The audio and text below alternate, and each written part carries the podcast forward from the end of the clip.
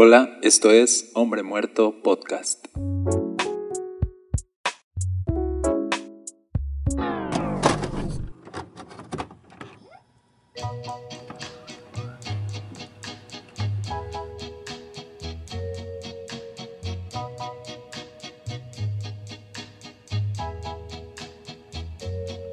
You're always on my mind, instilled in my heart. You're always on my mind, although we are apart. You're always, you're always, always on my mind. Hola, mi nombre es Daniel Castañeda. Me da mucho gusto estar contigo otra vez. Estamos en el tema de la ansiedad y estoy seguro que Dios puede hablar muchas cosas a tu vida hoy. Así que abre tu corazón y disponte porque te voy a decir algo. Cuando yo estuve batallando con la ansiedad y la depresión, me di cuenta de que era algo que podía ser debilitado y era algo que podía ser vencido. Que no tienes por qué vivir así. Que tu vida no tiene por qué terminar así. Que no tienes por qué acomodarte a pensar que así va a ser tu vida para siempre. Porque ese es uno de los pensamientos recurrentes cuando estamos batallando con la depresión o la ansiedad. Solemos pensar que va a ser para siempre, que este padecimiento va a ser para siempre y nos va a perseguir. Y de hecho, ese es uno de los tormentos y pensamientos que alimentan aún más la depresión. Pensar que siempre vamos a estar así. Pareciera que se salen de control nuestras emociones, pareciera que no podemos gobernar sobre nuestros pensamientos y nos sentimos de verdad tan extraviados. Y hoy quiero darte esperanza, hoy quiero decirte que no estás solo, que no estás loco, no estás loca, que hay muchas personas batallando lo mismo, pero que hay respuestas y que hay esperanza. Incluso déjame mostrarte al empezar este episodio cómo la Biblia habla de este tema, cómo en la Biblia está plasmado todo este asunto de estar súper triste, estar súper ansioso, estar súper quebrado emocionalmente. Todo para que tú sepas que no estás solo y que si la Biblia habla este tema es porque la Biblia tiene respuestas para este tema. Así que checa, el Salmo 42, por ejemplo, está David plasmando un periodo emocional muy fuerte que está viviendo. Y él dice en el Salmo 42, ¿por qué estoy desanimado? Se pregunta. ¿Por qué está tan triste mi corazón? En otra versión dice, ¿por qué te desanimas, alma mía? ¿Por qué te inquietas dentro de mí? Él está confundido porque está pasando por una serie de emociones muy fuertes dentro de él y él se está preguntando por qué está pasando esto. También en el Salmo 38, fíjate, dice en el verso 4, mi culpa me abruma es una carga demasiado pesada para soportar. Me retuerzo, el verso 6, me retuerzo atormentado por el dolor. Todo el día estoy lleno de profunda tristeza. ¿Te identificas? Dice, estoy atormentado. Dice, todo el día estoy lleno de tristeza. Dice, pero de profunda tristeza. Dice, mi, mi salud está arruinada. El verso 8 dice, estoy agotado y totalmente destrozado. Mis gemidos salen de un corazón angustiado. En el verso 9, fíjate, él empieza a orar y dice, Señor, tú sabes todo lo que anhelo, oyes todos mis suspiros, mi corazón late aceleradamente, se me acaban las fuerzas. Fíjate, el verso 11 es bien curioso, dice, mis seres queridos y amigos no se me acercan. Y más adelante dice, hasta mi propia familia se mantiene a distancia. ¿Te ha pasado esto? Yo recuerdo cuando yo estuve atravesando mis periodos más fuertes de ansiedad, que de verdad eh, era un poco feo que las personas a tu alrededor te miraran con extrañeza, te miraran como si estuvieras loco, no, no comprendieran realmente lo que te está pasando.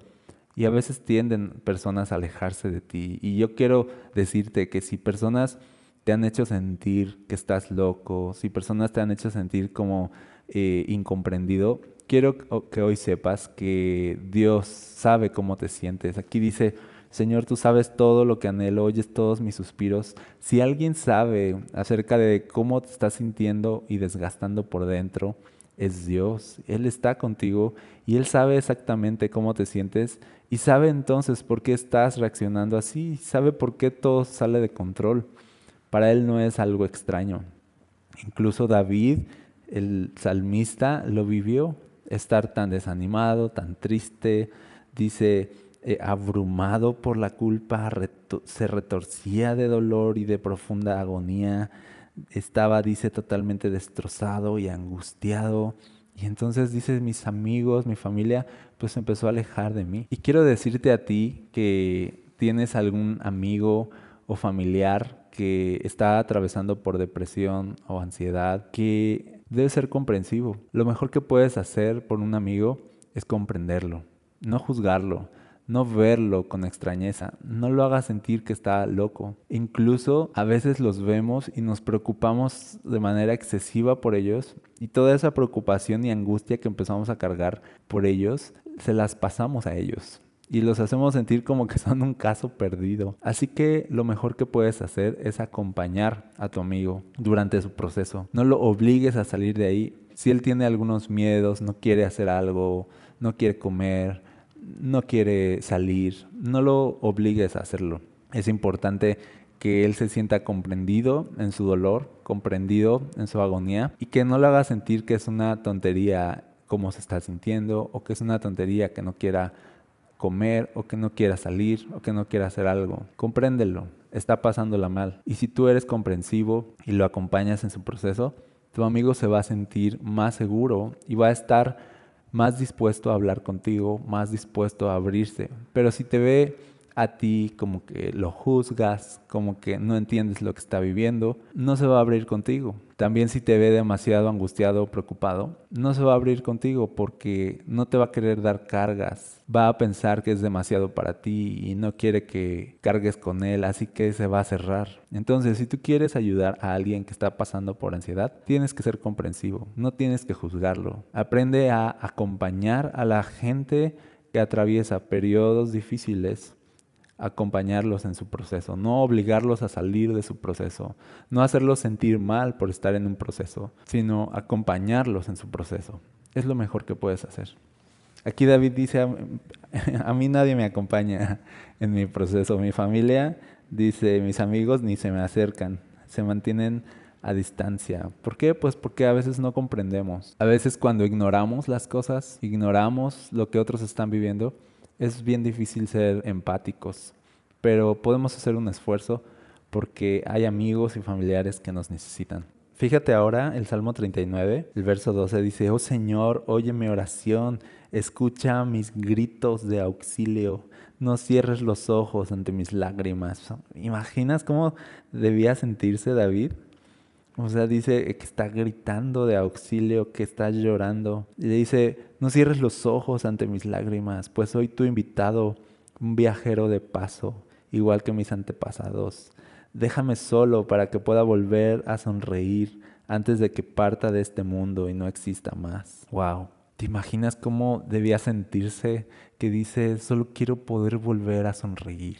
¿Alguna vez te has sentido así? Que estás tan abrumado, estás tan cargado, que estás tan deprimido que piensas que es el fin, piensas que no volverás a sonreír. Y aquí David está gritando de auxilio, está llorando todo el tiempo. Y él desea algo, dice, quiero volver a sonreír. Y quiero decirte algo a ti que me estás escuchando, volverás a sonreír. Si estás pasando por depresión, quiero decirte esto con todo mi corazón, volverás a sonreír porque Dios está contigo, porque Dios te ama y Él no te va a dejar ahí tirado. Estás pasando un proceso solamente, estás pasando por un bache, pero ese no es el fin. Tu corazón está cargado, tu corazón está abrumado, pero Dios puede sacarte de ahí, Dios puede sanarte. Y yo que te estoy hablando, te lo digo porque lo he experimentado y porque para mí la respuesta en medio de periodos tan graves de ansiedad fue Dios. Poner mi esperanza en Dios, poner mi confianza en Dios. El episodio de hoy se llama Factor Emociones y quiero hablarte de la parte emocional. Precisamente estábamos leyendo el Salmo 42 y es, algo bien, bien padre que podamos ver en la Biblia este tema, que podamos sentirnos acompañados por personas que vivieron hace siglos y, y que hoy pueden hablar al corazón y decir, hey, o sea, somos humanos, hemos sido humanos desde que llegamos aquí, nunca hemos sido dioses, siempre hemos sido humanos que batallan, humanos débiles, humanos que necesitan a Dios, necesitan ayuda y que van a atravesar entonces en su humanidad tiempos difíciles. Y esos tiempos estaba viviendo David cuando él decía, ¿por qué estoy desanimado y por qué está tan triste mi corazón? Le decía a su alma, ¿por qué te desanimas, alma mía? ¿Por qué estás tan inquieta dentro de mí? En otra versión le dice, ¿por qué te abates, alma mía, y te turbas dentro de mí. Como que le estaba diciendo a David así de, ¿qué rayos pasa contigo? ¿Alguna vez te has dicho eso a ti mismo? Así de, ¿qué rayos pasa contigo, Daniel? o sea, y te hablas a ti mismo y no entiendes lo que te pasa. Eso le pasaba a David. A veces, un día de buenas a primeras, despiertas y ya están ahí sensaciones que llegaron de la nada, emociones que no sabes si tienen explicación y dices, ¿por qué me siento así? A veces emociones simplemente nos asaltan, nacen dentro de nosotros. Y por eso David se preguntaba, ¿por qué estoy tan triste de pronto? ¿Por qué no logro construir esperanza y pensamientos de paz en mi corazón? ¿Por qué estoy tan triste? ¿Te has dado cuenta que esto es verdad? Que simplemente a veces las emociones te asaltan llegan a tu corazón y empiezan a oscurecer todos tus pensamientos. Y te preguntas, como aquí se preguntaba David, ¿qué está pasando conmigo? ¿Por qué me siento así? ¿Por qué no logro sentirme bien? Y es tan real porque a veces las emociones llegan de la nada. Incluso pueden llegar apenas despiertas y ya están ahí. Y precisamente quiero hablarte de esto, de cuando las emociones llegan, qué hacer con ellas. Y es algo que Dios habló a mi corazón. Recuerdo que una mañana me levanto y ahí estaba ya la ansiedad esperándome. Acabo de despertar y todo soñoliento y, todo deprimido me levanto y me miro al espejo. Recuerdo que Dios me habló muy fuerte y me dijo, piensa en tus emociones como un círculo y entonces en ese momento dibujé un círculo en mi mente y me explicaba a Dios que ese círculo era mi tristeza, que era mi vacío, que era mi oscuridad, que era ese pesar, esa sensación de derrota, esa sensación de no tener esperanza. Entonces es un círculo solamente, inofensivo, me decía él. No puede dañarte. Solo estar ahí unos minutos o unas horas y después desaparecerá, se esfuma. Así son las emociones. Pero me explicaba que si tú permites que esas emociones se conviertan en argumentos en tu mente, es como darle a ese círculo vida propia. Y entonces en ese círculo que tenía dibujado en mi mente, me explicaba Dios cómo cada pensamiento que nace de una emoción negativa se va a convertir en un argumento en tu mente que te va a atormentar. Y cada argumento en tu mente es como ahora dibujarle a ese círculo una mano, un, pie, otro pie, ojos, boca. Y ahora ya no es un círculo inofensivo, ahora es una personita. Ahora ya no es simplemente una emoción que tienes, ahora es todo un enemigo viviendo dentro de ti y atormentándote con vida propia. Es cuando parece que algo nos gobierna por dentro, es cuando parece que de verdad no podemos controlarnos y no podemos controlar nuestros pensamientos y emociones porque ahora estamos batallando con un montón de argumentos que nacieron de emociones que vivimos. Entonces cada argumento es como una mano, cada argumento es como darle vida a ese círculo. Y yo quiero que hagas este ejercicio.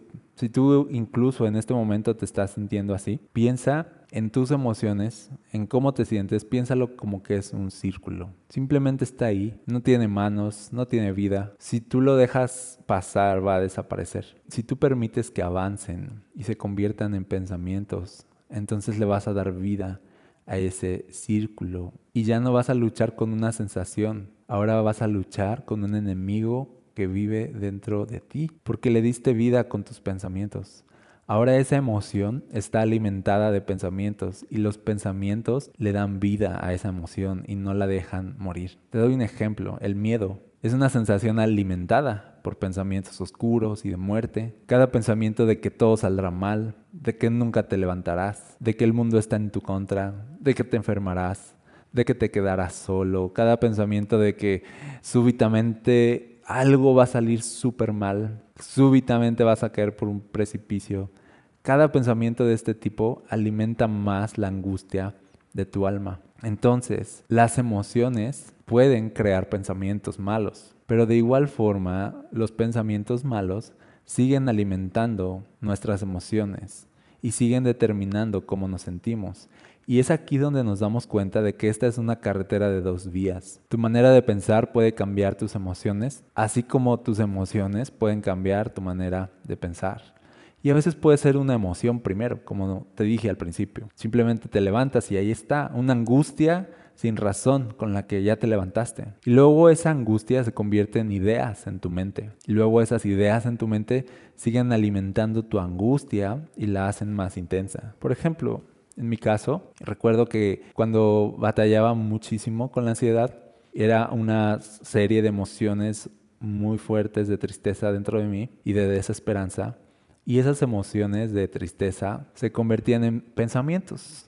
¿Cuáles eran los pensamientos? Era siempre voy a estar así, nunca voy a poder salir de esto, voy a tener que dejar de trabajar, yo ya no puedo concentrarme, yo ya no puedo dedicarme a lo que me dedico. Pensaba todo está truncado, mi vida se acabó, ¿no? Solo me resta morir, casi, casi. O sea, y empiezas a pensar y a, y a llenarte de oscuridad en la mente, solo porque te sientes de verdad muy mal. Entonces esas emociones se convierten en argumentos que empiezan a atormentarte más. Y esos argumentos en tu mente empiezan a alimentar mucho más esas emociones negativas. Es importante que entendamos que entonces las emociones y los pensamientos conectan de manera natural. En realidad funcionamos así. Hagamos un ejercicio. Las emociones son como la música de fondo en una película.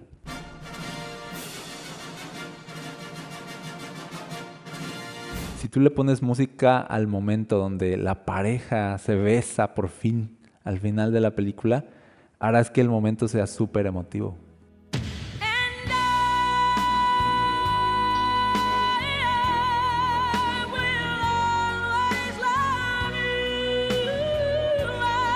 Si le pones música al momento donde el asesino está a punto de disparar, harás que el momento sea siniestro.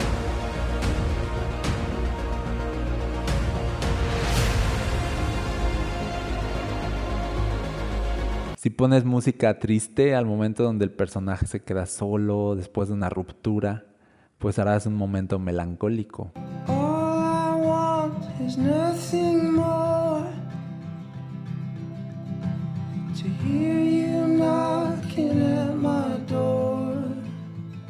Pero quítale la música a estos cuadros que acabo de describirte y pues solo son momentos y ya. Por eso el cine es algo tan completo, porque cuenta historias con un guion, pero las historias tocan el alma con música, el soundtrack. Entonces las emociones son como el soundtrack. El asunto es que a veces la música que suena en el corazón es tan triste y tan oscura. Entonces te pregunto, ¿qué música estás escuchando? Y no me refiero de forma literal, aunque sí puede influir. Pero ¿qué música estás escuchando? O sea, ¿cuáles son las emociones que están gobernando tu manera de pensar? ¿Cuál es el soundtrack de tu vida? ¿Cómo te sientes? Mira, hagamos un ejercicio con música.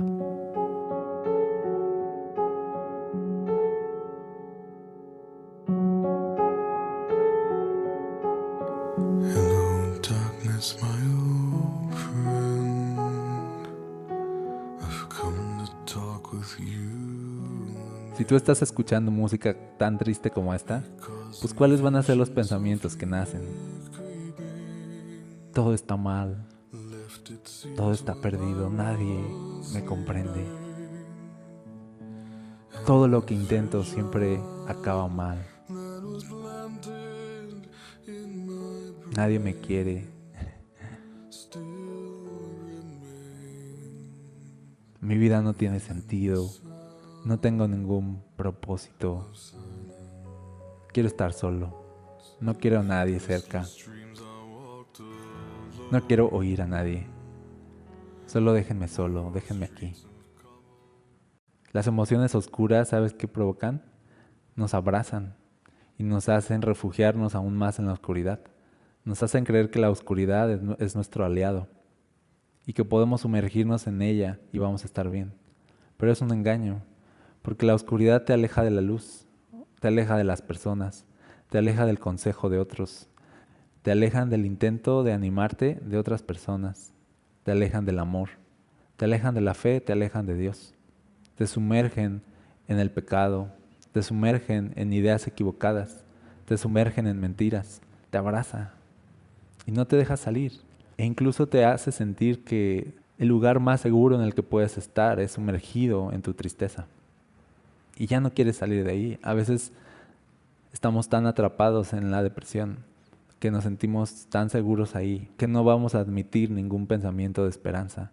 Pero es porque nos hemos sumergido y estamos atrapados en emociones de tristeza que se convirtieron en pensamientos tristes también y en argumentos. Entonces, recordando lo del círculo, cuando tú te sientas triste, cuando te sientas desanimado, cuando te sientas cargado, cuando tengas estas emociones dentro de ti que llegaron de la nada y no tienen explicación, Piensa que son un círculo, dibuja un círculo en tu mente y piensa que ese círculo no tiene vida, solo es una emoción. Si tú le das unos minutos, a veces esa sensación puede desaparecer por completo. Esa sensación se va a ir. Y si esa sensación se va a ir, ármate de este pensamiento. Di, no voy a establecer argumentos en mi mente con una emoción momentánea. Tampoco voy a tomar decisiones basado en cómo me siento ahorita. Es como decirle a las emociones, no te voy a escuchar. No voy a permitirle a mi mente pensar en nada en este momento.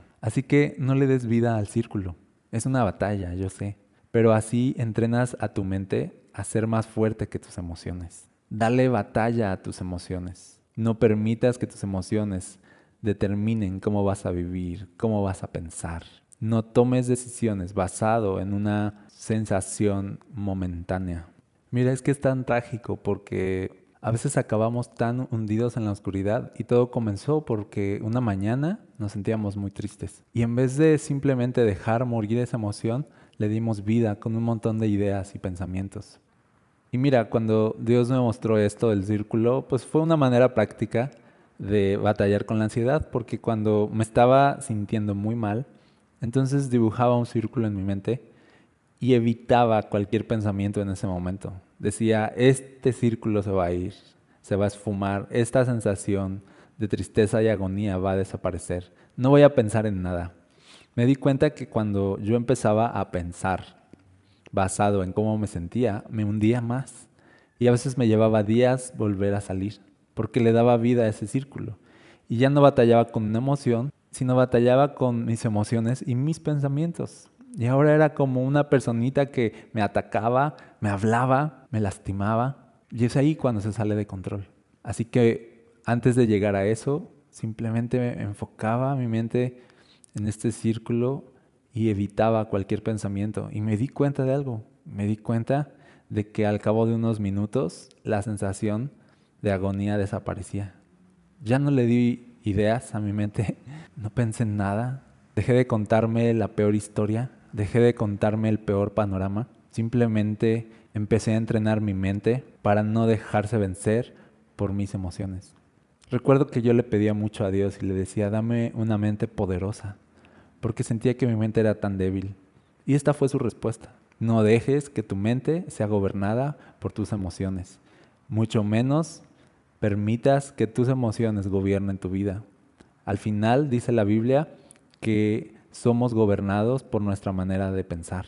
Y si nuestra manera de pensar se contamina por cómo nos sentimos, entonces estamos perdidos, porque vamos a tomar decisiones de vida a veces basados en sensaciones momentáneas.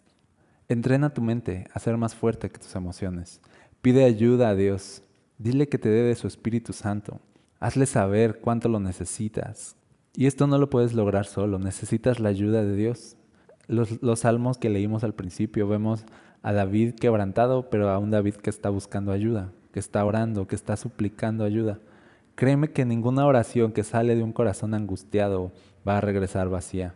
Ningún grito de auxilio se va a quedar sin una respuesta. Dios va a escuchar tu angustia y va a escuchar tus oraciones. Es mejor que cuando te sientas angustiado, conviertas tu angustia en oración en vez de convertirla en pensamientos malos. Es mejor convertir tu angustia en gritos de auxilio al Señor que convertirla en pensamientos depresivos. Es mejor orar que hundirnos en nuestras propias tormentas. Ok, antes de cerrar este episodio, quiero darte unos consejos para batallar con tus emociones.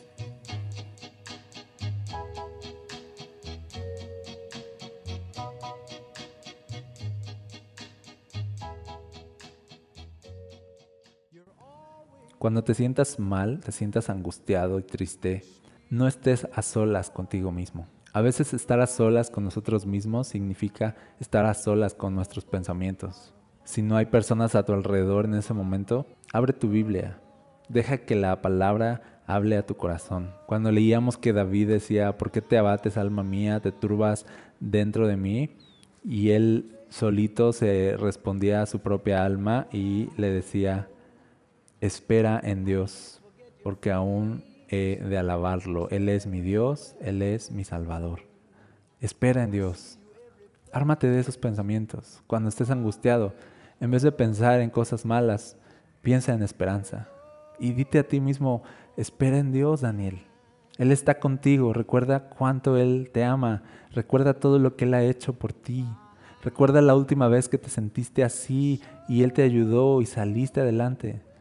Recuerda que esto no es el fin. Recuerda que estás en un proceso. Recuerda que Dios está trabajando contigo. Ármate de pensamientos así. Recuerda que Dios quiere formar en ti a una persona nueva, diferente. Recuerda que esto no es para destrucción, sino para crecimiento. Recuerda que Dios tiene un plan contigo. Recuerda que Dios tiene un futuro para ti. Recuerda que no estás solo. Pon tu esperanza otra vez en Dios. Háblate a ti mismo. Dile a tu alma estas cosas. Busca estar acompañado, busca escuchar algo diferente, busca que otras personas puedan hablar esperanza a tu vida y no estés solo contigo mismo en los momentos en los que te sientas así. Otra cosa que puedes hacer es buscar algo en que ocuparte. Recuerda que si esa emoción es como un círculo que va a desaparecer, antes de que empiece a tener vida y empieces a jugar con tus pensamientos, busca algo en que ocuparte. Sé que por ahí lo llaman terapia ocupacional y la verdad funciona. Cocina algo, ve un tutorial en YouTube para hacer un platillo nuevo, compra unas plantas, empieza a cuidarlas, empieza a regarlas, haz cosas diferentes, haz cosas que nunca has hecho, sal a caminar. Si tocas un instrumento, saca una canción nueva, escribe cómo te sientes, pero eso es ocuparte, eso es poner tu mente a trabajar para que tu mente no esté ociosa y tu mente no se deje dominar por cómo te sientes. Cuando te des cuenta, mientras estás ocupado en algo, esa sensación que tenías habrá desaparecido. En este episodio siento en mi corazón de manera especial dedicar un momento a orar por ti, a orar por tu corazón. Así que si quieres acompañarme, cierra tus ojos, a menos que vayas manejando, no lo cierres, ¿ok? Pero vamos a orar. Padre, en el nombre de Jesús, pongo la vida de las personas que están escuchando este episodio en tus manos. Te pido por sus emociones, te pido por sus pensamientos, por sus tormentos, por sus agonías, Señor. Tú sabes la profundidad de la tristeza que podamos vivir a veces. Tú sabes, Señor, cómo nos sentimos. Y tú conoces, Señor, los pensamientos que hay dentro de nosotros.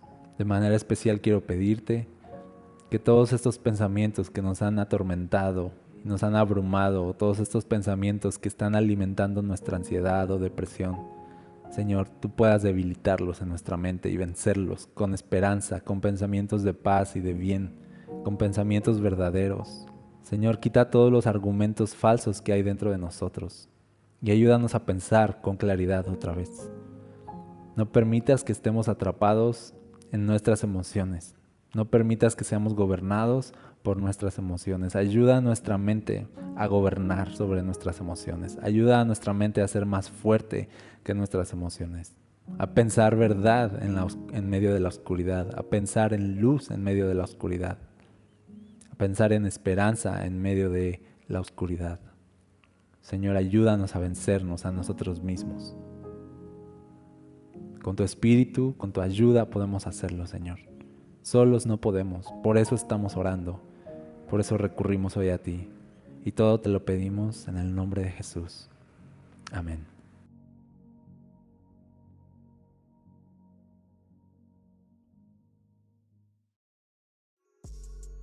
Muy bien, esto fue todo por hoy. Gracias por escuchar este episodio. Si tú sabes que alguien puede necesitar escuchar esto, compártelo. Y recuerda que puedes seguirme en redes sociales, me encuentras como Daniel Castañeda en Instagram, arroba Dan. Puedes seguir también a nuestra iglesia, Cultura Gospel. Nos encuentras igual en Instagram o nuestro sitio web culturagospel.com.mx y espero que el contenido que encuentres ahí también pueda ayudarte a crecer en tu relación con Dios y a crecer en tu conocimiento de quién es Jesús. Dios te bendiga, nos vemos en el siguiente episodio.